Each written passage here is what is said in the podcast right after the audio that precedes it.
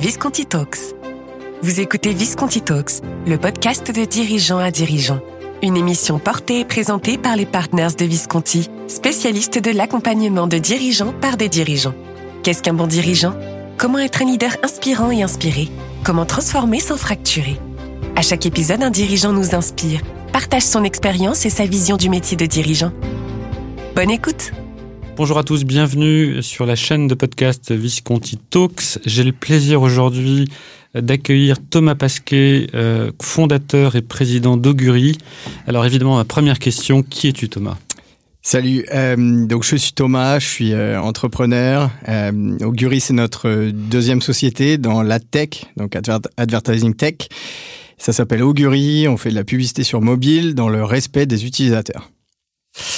Euh, alors le thème d'aujourd'hui, en tout cas le fil rouge euh, que je trouve intéressant, c'est celui finalement de, de, ne jamais avoir peur. Euh, C'est-à-dire, euh, on pourrait dire le, fameux chevalier Bayard, euh, sans peur et sans reproche, ou, le guépard, il faut que tout change pour que rien ne change. Euh, moi, j'ai remarqué que, que, tu as vraiment traversé des, avec ton co-associé Jean euh, des épreuves, des, gros gros challenges que peu d'entrepreneurs français ont vécu. Je commencerai par le premier qui était celui de ta boîte d'avant et puis on, verra pour les autres. Euh, le premier, pour notre, notre première boîte euh, qui s'appelait euh, Biad, on a cherché à lever des fonds euh, littéralement 15 jours après la chute de Lehman Brothers en 2008. Donc c'était pas forcément la meilleure période pour aller chercher des fonds pour une, une jeune start-up, en plus euh, sur, un, sur un PowerPoint. Et on a vu tous les fonds français, je pense tous. On a fait quasiment une trentaine de meetings et bah, à l'époque tout, tout s'était refermé, plus personne vraiment investissait et encore plus sur des deux jeunes sortis de l'école qui avaient rien rien prouvé. Et en fait, on a réussi à lever sur le dernier rendez-vous auprès d'un business angel qu'on connaissait pas, qui était un ami d'amis et qui euh, nous a fait un chèque de 2 millions 7. Pas mal. Et, pas après, mal. et après tout est parti. le reste c'est de l'histoire.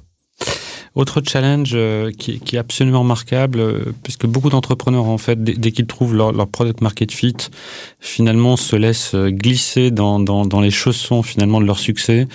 Toi, tu as fait un move incroyable en matière de, business model. Tu as tout changé.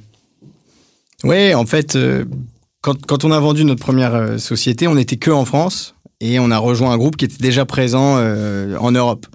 Et en fait, on s'est rendu compte que c'était quand même beaucoup plus puissant d'être présent dans plusieurs pays d'Europe, quitte à pas tous les faire bien, mais au moins avoir un pied dans, dans, chaque pays. Et donc, ça nous a un peu ouvert les yeux sur le fait que la deuxième boîte qu'on ferait, on la ferait dès le départ très internationale. Et donc, quand on a lancé Auguré, on a ouvert trois pays d'un coup. On a fait la France en même temps que l'Italie et l'Angleterre. Et au bout de deux ans, on s'est dit, si on veut vraiment faire une boîte successful avec l'ambition qu'on a, il faut qu'on aille aux US. Donc avec mon associé Jean, on s'est posé, on s'est dit ok qui est le plus motivé des deux euh, à l'idée de, tout, plaquer et de partir à l'étranger. Et donc euh, avec ma femme, on était les plus partants et donc on est parti euh, vivre à New York en septembre 2016 avec ma femme, ma fille et ma deuxième fille en route. Je vois. et alors euh, quel pourcentage de ton CA aux US aujourd'hui et l'effectif et qu'est-ce que ça fait maintenant? Aujourd'hui, on fait près de la moitié du chiffre d'affaires aux États-Unis. Cette année, on devrait faire un peu moins de 200 millions de dollars à l'international et on est présent dans 17 pays. D'accord.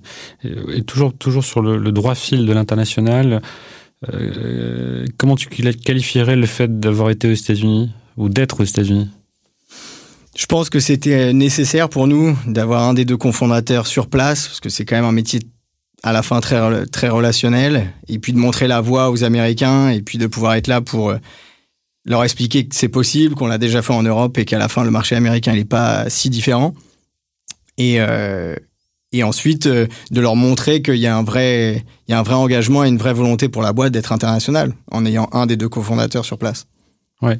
Et, côté culturel, facile, difficile, français, américain? Il y, a un petit temps d'adaptation quand même euh, au départ. Je trouve que les Américains, ils sont très euh, dans le taylorisme. C'est-à-dire, vous allez au restaurant, il y a un, une personne pour vous ouvrir la porte, une personne pour vous asseoir, une personne pour vous servir l'eau, une personne pour le pain et une personne qui vous amène les plats. Je caricature, mais c'est vraiment très, euh, très ciblé. Et donc, nous, on sait tout faire. Les Français, vous allez au restaurant en France, bah, il y a un serveur, il fait tout. Et donc, leur amener ce côté-là en disant ben oui euh, c'est pas toi c'est toi qui vas faire tes présentations c'est toi qui vas booker tes meetings. Enfin il y a un côté euh, euh, nous français où on sait faire plein de choses on est multitâche et l'américain pas forcément. Ouais je vois. Et, et ça, ça, a conduit à un autre mode d'organisation américain ou finalement les Américains se sont habitués au mode latin? Un juste milieu un, juste, milieu, mais en tout cas on leur a apporté ce dans, chez Augury on leur a apporté ce, ce côté là D'accord. Et euh, autre sujet euh, au-delà de l'international, c'est le c'est celui du cookie-less euh, sur un marché qui dans le fond était euh, évidemment cookie friendly voire cookie addict. Euh, vous avez pris cette décision incroyable parce que c'est vraiment une remise en cause en fait du, du modèle. Tu peux en parler parce que je je pense que ça fait partie du, fil rouge Chevalier Bayard ou, le Guépard, c'est cette capacité à changer, se remettre en question et et potentiellement à, à tout détruire pour tout reconstruire. Quand on a commencé la société en 2014, dès le départ, on s'est dit il y a un problème dans l'industrie, c'est que l'utilisateur il est complètement mis sur le côté. Et donc euh, c'était la mode de la géolocalisation où en gros on peut savoir euh, où vous êtes à chaque instant de la journée. On s'est dit c'est quand même très très intrusif et ça le devient de plus en plus. Et personne prend en compte euh, l'utilisateur dans cet écosystème. Et nous on s'est dit c'est pas tenable. Donc dès 2014 quand on a créé la boîte, dès le départ on a installé dans notre technologie un consent management platform. C'est ni plus ni moins qu'un système pour demander le consentement aux utilisateurs. Aujourd'hui, tout le monde le fait, mais en 2014, personne ne le faisait. Donc on a dû convaincre le marché de respecter leurs utilisateurs en leur demandant, euh, en leur posant la question euh, et leur demandant leur avis sur la collecte de données. Donc on a commencé comme ça. Au bout de quatre ans, euh, la GDPR, la RGPD en France et l'équivalent aux États-Unis ont un peu forcé tout le monde à faire comme on faisait, c'est-à-dire poser la question aux utilisateurs avant de collecter la moindre donnée. Et nous, fin 2019, on s'est dit que dans notre ADN de respect de l'utilisateur, c'était bien d'avoir commencé par le consentement, mais l'ultime respect de l'utilisateur, c'est si jamais on ne collecte aucune information personnelle sur l'utilisateur. Donc si on se détache des cookies et des identifiants publicitaires, si je ne sais pas qui est derrière le téléphone, ben, je suis garantie de vous respecter euh, votre vie privée parce que je ne sais pas qui vous êtes. Donc on a fait ce move-là tout début 2020 où on a décidé de basculer complètement cookie-less, ID-less. Et ensuite, timing, chance, euh, Apple a annoncé la déprécation euh, de, l'IDFA, en tout cas le ATT, donc le fait qu'ils allaient demander aux utilisateurs d'être traqués ou non. Et six mois après, Google a annoncé la déprécation des cookies sur, sur Chrome. D'accord. Donc euh, précurseur. Bon timing et, euh, et, anticipation, ouais. Ouais. Il n'y a jamais de hasard. Il n'y a jamais de hasard. Et alors, euh, sujet qui m'intéresse aussi, euh, toujours dans cette euh, droite ligne de la finalement du mouvement, ce qui te vraiment te caractérise, c'est que tu as pris une décision assez radicale, c'est de, de, passer la main à un DG, de plus être opérationnel au sens vraiment des opérations courantes, et d'être président du board uniquement. Raconte-moi, parce qu'il faut, il faut trouver un DG, il faut s'imposer en tant que président du board, enfin plein de sujets euh, difficiles, et puis surtout il faut changer de vie. Oui, euh, en fait, c'était une, c'était une volonté à partir d'un certain moment et d'une certaine taille de la, de la société de trouver quelqu'un qui puisse venir m'aider sur l'opérationnel, parce qu'il y en avait beaucoup. À un moment donné, je crois que j'avais 14 direct reports. Ça fait un, peu trop. Et donc, je me suis mis en tête de chercher un directeur général pour venir me soulager et ensuite, si ça se passe bien, de basculer euh, euh CEO et de, de gérer euh, l'intégralité de, de, la boîte. On a fait un premier essai qui a, pas pris, ça arrive souvent. Ensuite, on a continué à chercher. Ensuite, on a trouvé euh, on a trouvé Geoffroy qui nous a qui nous a rejoint avec cette ligne directrice de se dire on fait un essai et si ça se passe bien des deux côtés, eh ben au bout d'un an tu pourras basculer CEO et moi je basculerai euh, chairman, c'est-à-dire président du board, mais plus du tout dans l'opérationnel. En fait, la volonté derrière ça, c'est que pendant qu'on a monté cette boîte avec Jean, on était vraiment, vraiment très opérationnel et on n'a pas eu le temps de s'occuper de l'externe et donc de faire rayonner la boîte euh, auprès des pairs, auprès du marché, auprès des investisseurs et que c'est un vrai besoin. Mais sauf que nous, en tout cas, on ne sait pas faire les deux. Et donc, euh, la façon la plus simple, c'était de faire venir quelqu'un pour faire euh, toute la partie opérationnelle qui est, qui est indispensable et qui prend énormément de temps, et me libérer du temps pour aller faire cette partie plus externe. Et donc depuis le mois de janvier de cette année, c'est ce que je fais. Je vais basculer chairman of the board. Et donc, je m'occupe de faire rayonner la boîte, de rencontrer des, des investisseurs, parler aux marques, parler au marché, parler à nos compétiteurs pour vraiment établir Augury comme un des pionniers sur la publicité mobile. Voilà.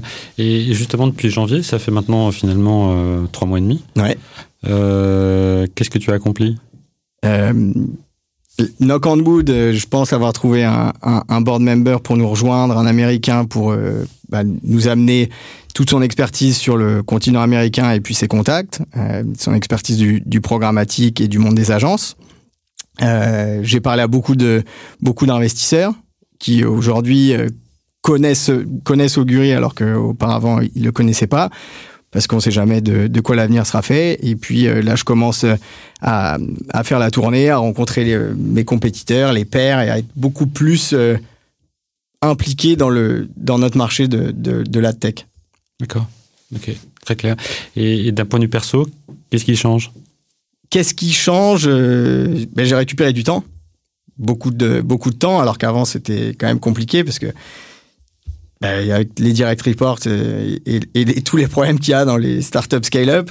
Euh, donc j'ai récupéré du temps qui voilà, me, me laisse euh, le loisir de pouvoir m'organiser un peu plus comme je le veux et de, et de rencontrer euh, les gens sur le marché en fait.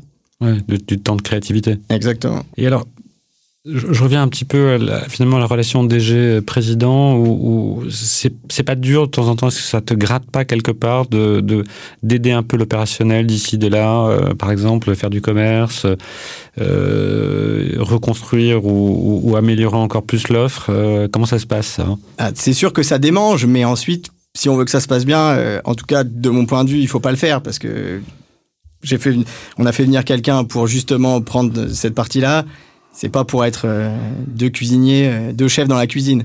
Donc, euh, dès le départ, c'était relativement clair sur le, le, la répartition des rôles.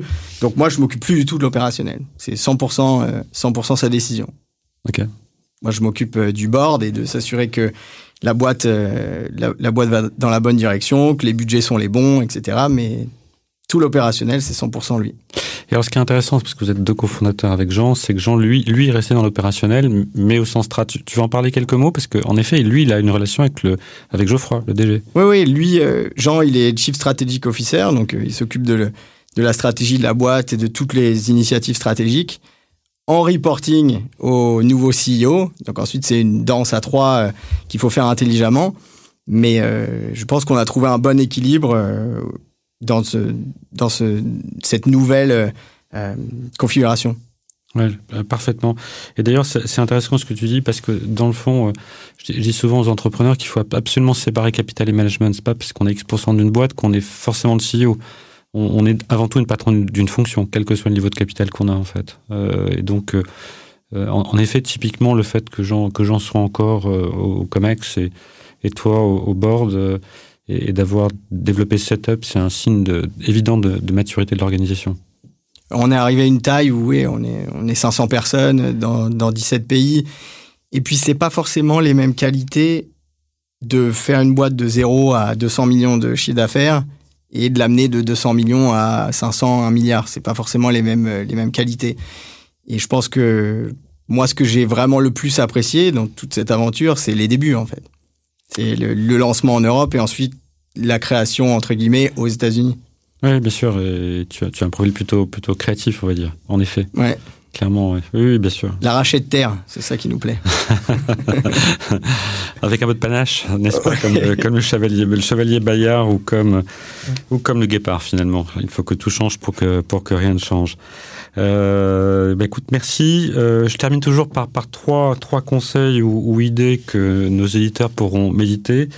Euh, la première qui me paraît évidente, mais euh, c'est toujours bien de le dire, c'est que le bon réflexe, c'est que sur un pays aussi grand que les États-Unis, qui est en fait l'équivalent de l'Europe, c'est évident qu'un des cofondateurs doit y aller. Parfois, je vois, je vois des erreurs où, où finalement personne n'y va, où, où on pense qu'on va le faire de loin. En fait, ça marche jamais. Donc évidemment, c'est le bon réflexe. Je pense que le, le second bon réflexe, c'est fondamentalement de se, toujours se remettre en question. Là aussi, je, je, je disais tout, tout, avant, parfois les, entrepreneurs peuvent se transformer en rentiers de leur propre situation, ce qui est, qui est extrêmement dangereux et, ne pas travailler sur leur offre ou leur, ou leur marketing stratégique.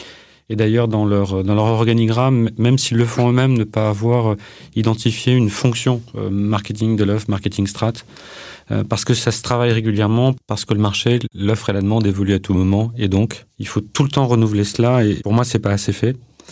Et, après, je le disais, je pense que euh, tu l'as très bien dit. Euh, lorsqu'on choisit un DG, bah, c'est pas facile. Surtout quand on le prend de l'extérieur. De l'intérieur, c'est plus facile. Évidemment, j'allais dire que la, probabilité d'un succès est beaucoup plus faible. Mais l'extérieur, nous, ce qu'on voit sur le marché, c'est qu'on a à peu près deux chances sur trois de réussir. Ça veut dire aussi une chance sur trois d'échouer lorsque on fait monter un nouveau DG de l'extérieur qui, prend sa fonction. Donc, euh, message aux, auditeurs, faire extrêmement attention aux, arrivées extérieures et privilégier si c'est possible interne, ce qui revient à dire que naturellement, dans la mesure du possible, essayer quelques années auparavant de, de, de commencer à bosser sur de potentiels successeurs. Idéalement plusieurs et ça a été très clair dans ce que tu disais, bien séparer capital et management. Encore une fois, c'est pas parce qu'on a du capital qu'on est forcément dans le CODIR euh, ou le COMEX. Euh, c'est parce qu'on est bon dans sa fonction qu'on va, qu'on va à la fois écrire sa feuille de route et la, et la, délivrer en fait. Hein.